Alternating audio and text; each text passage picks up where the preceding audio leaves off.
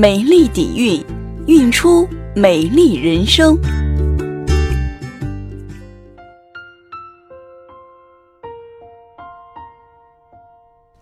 你有没有想过，有什么方法可以使你的伴侣更好的理解你，或者你可以怎样的去更好理解你的伴侣？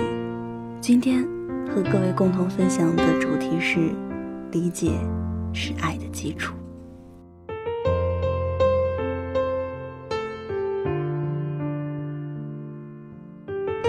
在美国，将近百分之四十的婚姻走向离婚的结局，这个数据对我们维系长久的感情来说，并不是一个好消息。特别是我们发现，那剩下的百分之六十，尽管没有离婚，但也不一定幸福。这难道说明人类不适合长期的亲密关系？答案当然是否定的。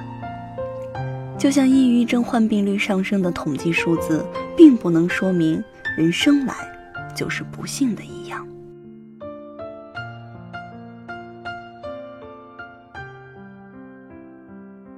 有时候离婚的确是最好的选择，并不是所有的伴侣都是般配的。有时他们长期相处下来，也确实无法和睦的相处。通常分开的原因来自于对爱。以及爱的表现出现了根本的分歧。大部分的人把性关系当成是真爱，这是远远不够的。只有性的关系是无法长久的。无论一个人的伴侣如何有吸引力，两个人之间怎么来电，那些最初的兴奋感以及肉体上的诱惑，迟早都会消失。新奇的东西对我们的感官确实有刺激的作用。新鲜感会产生性兴奋，但双方互相熟悉之后，这种刺激感早晚都会消失。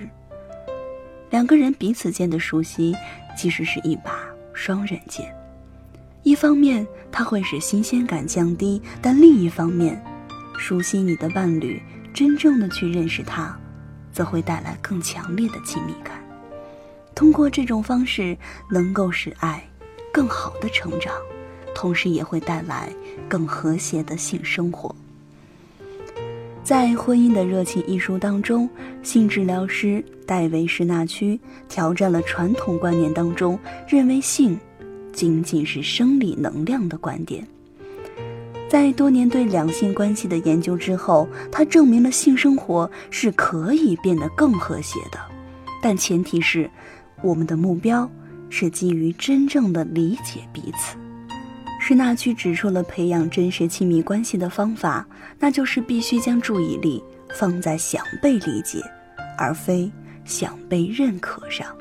进行深刻的自我探索是保持爱情和热情的必要条件。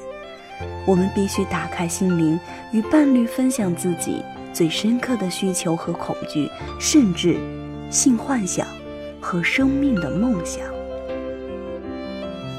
除了让伴侣认识到自己的努力之外，还要尝试去真正的理解对方。在此，我们可以设计一张爱情地图，针对自己伴侣的世界，帮助我们深入了解亲密伴侣的价值、热情、想法以及期望。彼此理解是一辈子的事情，我们永远都可以发现并找到更多，这样两性关系也会变得有趣、刺激。并且不断成长。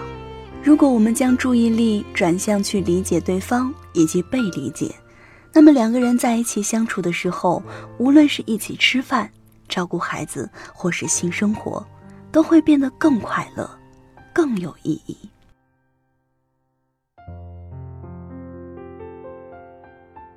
听完这段小故事之后，不知道各位有何感想？大家都可以来和美美留言互动。当然。你和你伴侣之间有趣的小故事，也都可以来给美美留言哦。那么，同时大家有什么感兴趣的话题，都可以来留言互动，告诉美美。之后的节目当中，我们来和各位共同分享。今天的节目就到这里，祝各位晚安。